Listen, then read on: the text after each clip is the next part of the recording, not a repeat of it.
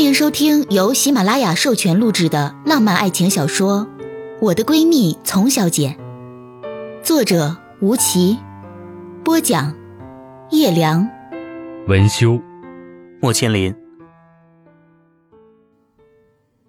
第十七集。他想，自己这样失控，确实不是个好妈妈。宝宝，真对不起。想到这里，他又嚎啕大哭，缩起双腿，捂着脸蒙在被子里。冰凉的丝质被面贴着他的脸，毫无温度。潘子敖就坐在他面前，一直看着，半天没有说话，直到他颓唐的蒙着脸大哭，才叹了口气。抱住哭得上气不接下气的他，他用一只手一下一下拍着他的后背，口中念着：“哭吧，累了就说，干嘛憋成这样？委屈自己，为难自己。”潘早什么都知道，他怎么可能不知道呢？聪聪。我遇见你的时候，就知道你不是个寻常的女孩。一年前我就认出你，暗地里跟了你那么久。我不是没有犹豫过，但再大的犹豫，也抵不上我爱你。你说你需要时间，那我给你时间。我已经比你大这么多，再等等也无妨。你不是一直想去美国学习吗？那你去吧。家里有我照应，公司里的事情现在已经上了轨道。你去做想做的事情，有事情总还有我。他闻言，哭得更加伤心，好像要把一辈子的眼泪都流干。不知道哭了多久，竟然沉沉睡去。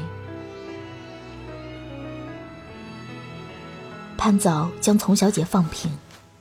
调整好枕头，看着这个脸上还挂着眼泪的女孩，心疼极了。她三十几岁了，她的苦怎么能不知道？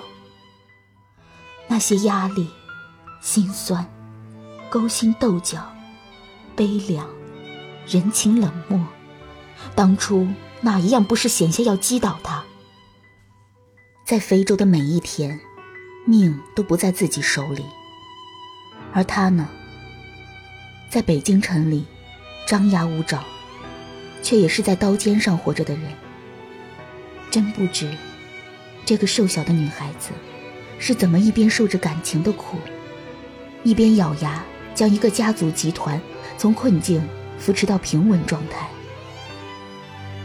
潘子敖叹了口气，抚着丛小姐的睡容，吻了吻她冰凉的鼻尖。关上卧室的门，走了出去。他坐在客厅里的沙发上，看见一墙的唱片、书籍、古怪的艺术品，他画的画，还有那一墙的酒瓶。多少个深夜，他就是坐在这个沙发上，喝着酒，睡不着。没有人陪伴他，没有人能够帮他。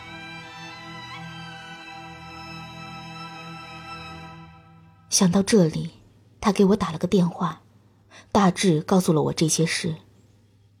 我听完后对他说：“他绝望的不是爱而不得，而是无法平静的命运。”这句话让潘子敖沉默了好久。他说：“我明白了，让他走吧，离这里远远的，享受一下。”一个女人应该有的喜乐生活吧。挂了电话，我想，这才是丛小姐最应该嫁的人，能够让她勇往直前战斗，却不怕腹背受敌的人，能够让她安宁自由，却不会砍掉她翅膀的人。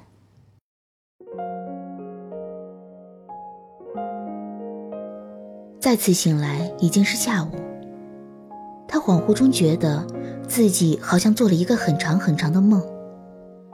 冗长的隧道里，怎么都走不到尽头，饿极了，肚子里空的就像是被神偷洗劫一空，眼睛已经肿成一条缝，后脑勺很疼，这感觉很久没有出现过，跟宿醉差不多。他摸到床头柜上的眼镜，拿起来戴上，看到眼前的地板已经被打扫干净。留下几道触目惊心的刮痕和不大的坑，真是要命！难道是得了失心疯？丛小姐昏昏地站起来去倒水喝，心里骂自己：很多年都学习控制情绪，结果还是失败，越活越倒退。他坐在餐厅里，看见阴阴的天压在这个城市的上方。和清晨的时候也没有什么明显的区别。北京常有的天气，总让他忘记时间。捧着热水杯坐在餐桌前，正在发呆，就听到门锁被打开的声音。他扭头，看到潘早走进来。他看他已经起床，声音清冷：“我给你熬了粥和鸡汤，热一下给你喝。手机买了新的，卡没有换。”说着，把手里的便当盒和手机袋子放在餐桌上，转身进了卫生间。丛小姐想起早晨自己泼妇的样子，低下头，闷闷地应了一声，默默打开便当盒，低头吃起来。粥和鸡汤被她一扫而空。潘早站在一边看着她吃光抹净，情绪才好了一些。他拿起便当盒走进厨房去洗。丛小姐溜达到冰箱前，拿出冰袋，敷着肿得有碍视力的眼皮，磨磨蹭蹭想说点什么，但又碍于面子无法开口。潘早洗着碗，手脚麻利，冲完之后放进消毒柜，转过身，看着偷偷摸摸的丛小姐，沉着脸说：“过来。”丛小姐听话的走过去，刚在她身边站定。潘早打开窗户，抄起手边的一只碗，就砸向外面的露台。巨大的爆裂声吓得他一声尖叫。那是我的碗！丛小姐愤怒的大喊：“嗯，声音很大，看来你吃饱了。”潘早慢悠悠的说。丛小姐继续大喊：“你凭什么砸我的碗？”潘凿说：“我为什么不能？”你可以，我就不可以吗？丛小姐吃瘪，转头就要走，刚一转身就被潘子豪抱住。他口气霸道：“你想发火可以，但是一定保证不伤到自己。以后你不开心可以砸东西，我们找个空地，爱怎么砸都可以。要还是憋着，那我就会帮你砸。”丛小姐气鼓鼓的用手戳着潘子豪的头。你把垃圾扫干净，还有我那只碗很贵，你必须买个好东西补偿我。潘子豪笑起来，抓住他的手指。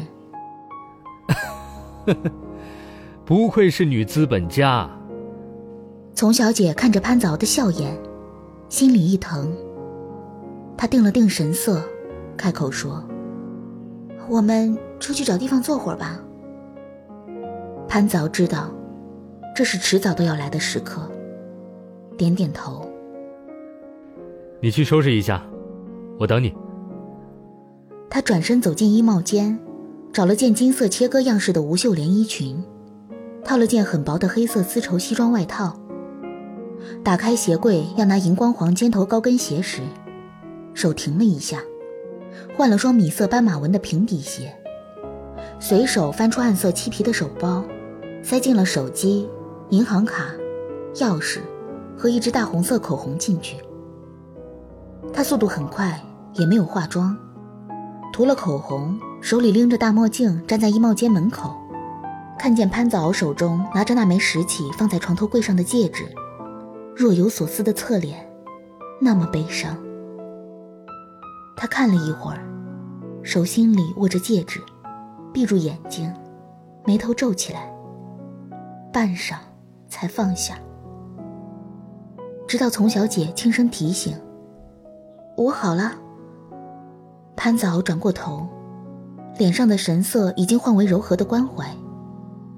他端详着丛小姐，看着平底鞋说：“很听话嘛。”他笑了笑：“我是个负责任的大人。”您正在收听的是由喜马拉雅出品的有声小说《我的闺蜜丛小姐》。他们出门。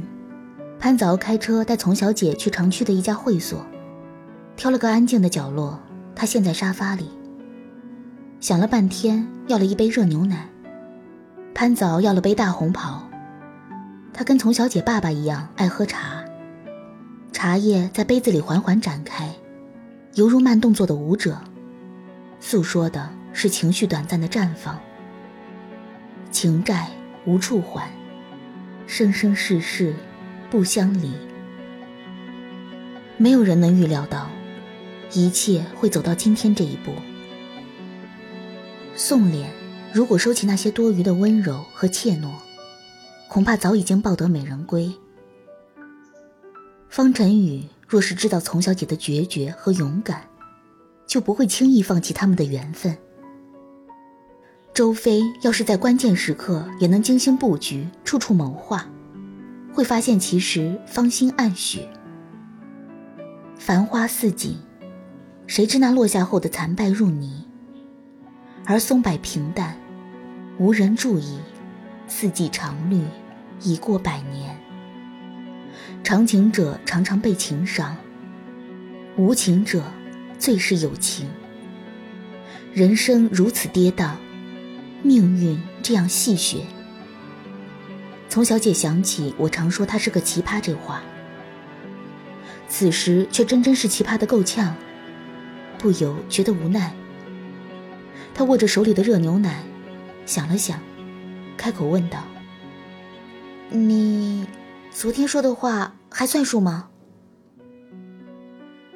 语气充满试探。潘子敖抬头，对这句话好似一点也不意外。他点头。算数。丛小姐松了口气。我想去美国待一段时间，静一静。停了停，她继续说：“结婚的事情缓一缓。我跟我爸妈来说，你也去跟你家里打个招呼。”潘早没有问要走多久，只是说：“那好。”明天我去你公司里了解一下，有问题可以直接找我。家里的事儿我会处理好。他又想了想，终究是不放心他，也舍不得他。你一个人去，照顾得了自己吗？丛小姐淡淡一笑，完全没问题，我没有那么脆弱。公司里，明天我跟你一起去。他们就像谈合同一般，一件一件，一条一条，达成协议和解决方案。说完这些，两个人反而相对无言。他看着这个女孩，她怀着自己的孩子，此时这样冷静，几个小时前还是那样激烈暴躁。他们才认识了几个月而已，却深深嵌入彼此的生命中。好似六年前那一晚的偶遇，就注定了，他一定会再出现在他的人生里。你很爱他。这句话是问句，又好似陈述句。丛小姐没有抬头看他，只是轻微点了点头。他又迟疑了一下，说：“他是第一个与我相爱的人。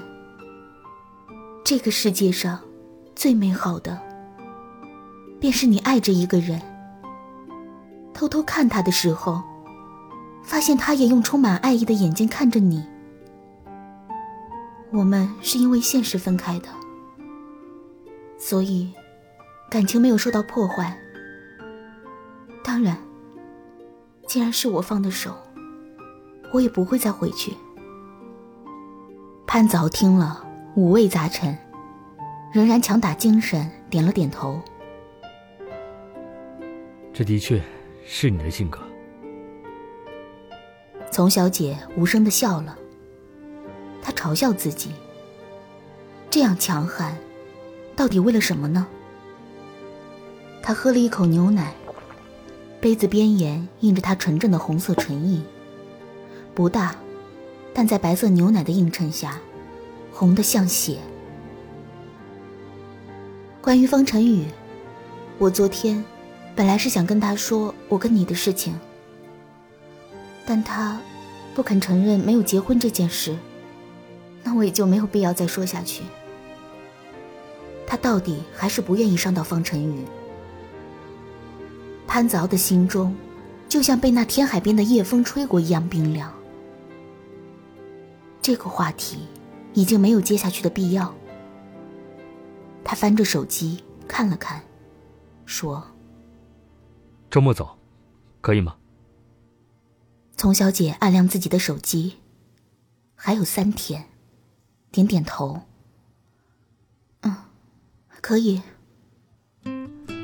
你去了，可以住我的房子，在不，我大学毕业本来是准备去美国的。爸爸很早就在旧金山买了房子，够住，而且还有几个朋友在那边，都能照顾我。潘早点头。嗯。你去了，准备做什么？他思路清晰。我有个好友在旧金山做艺术摄影师，我一直想学。去了找他介绍，我去上短期班。他打点的这样好，一定是不会回来了。这样理智又冷漠的丛小姐，让潘子敖更加心凉。潘子敖沉默了十几分钟。丛小姐很专注的在想，这三天要做什么事情，拿出手机在写计划。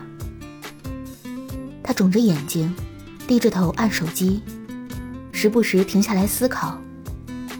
小小的下巴，这几天好不容易胖了点儿，又折腾瘦了。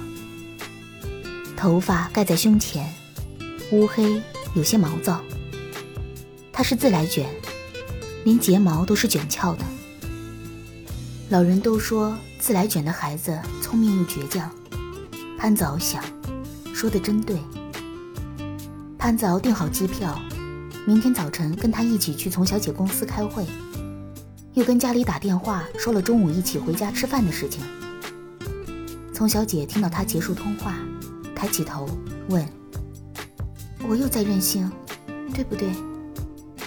潘子敖笑了笑。不这是你的优点。这样淡淡的一句话，让他的眼泪涌出眼眶，伸手抹了一把，笑了。怎么一怀孕这样爱哭啊？紧接着说：“明天去你家里，我来解释。”潘凿刚要说话，他摇摇手，阻止了潘凿快要冒出嘴巴的话，快速的说：“不，让我来说。”我还有个优点，非常有担当。三天的时间，真要是过起来非常快。丛小姐在家里刚开口说要去美国，她爸爸深深望了潘子敖一眼，没有说话，反而是妈妈有些着急的问道：“是公司的事吗？不着急的话，等稳定一些再去吗？”潘子敖开口解释：“是因为我们俩商量了一下，趁着她怀孕。”让她在国外静养，你也知道的，在北京总是每天都有事情打扰的，公司里不可能不管。聪聪又是个闲不住的人，这次去美国也可以学一学他喜欢的东西，修身养性嘛。丛小姐在一边点点头，倒也说不出什么来。丛小姐的爸爸沉默几许，终于开口对自己的妻子说道：“孩子长大了，你也就别管那么多了。”说完后，转过脸看着丛小姐说：“你从小就这样，买一件衣服都要自己说了算，东西挪了位置你都要发脾气。现在你也是要当妈妈的人了，你要学的胸怀宽广，不拘小节。你若是不能放下自己呀，你就不能做好准备迎接新的生命。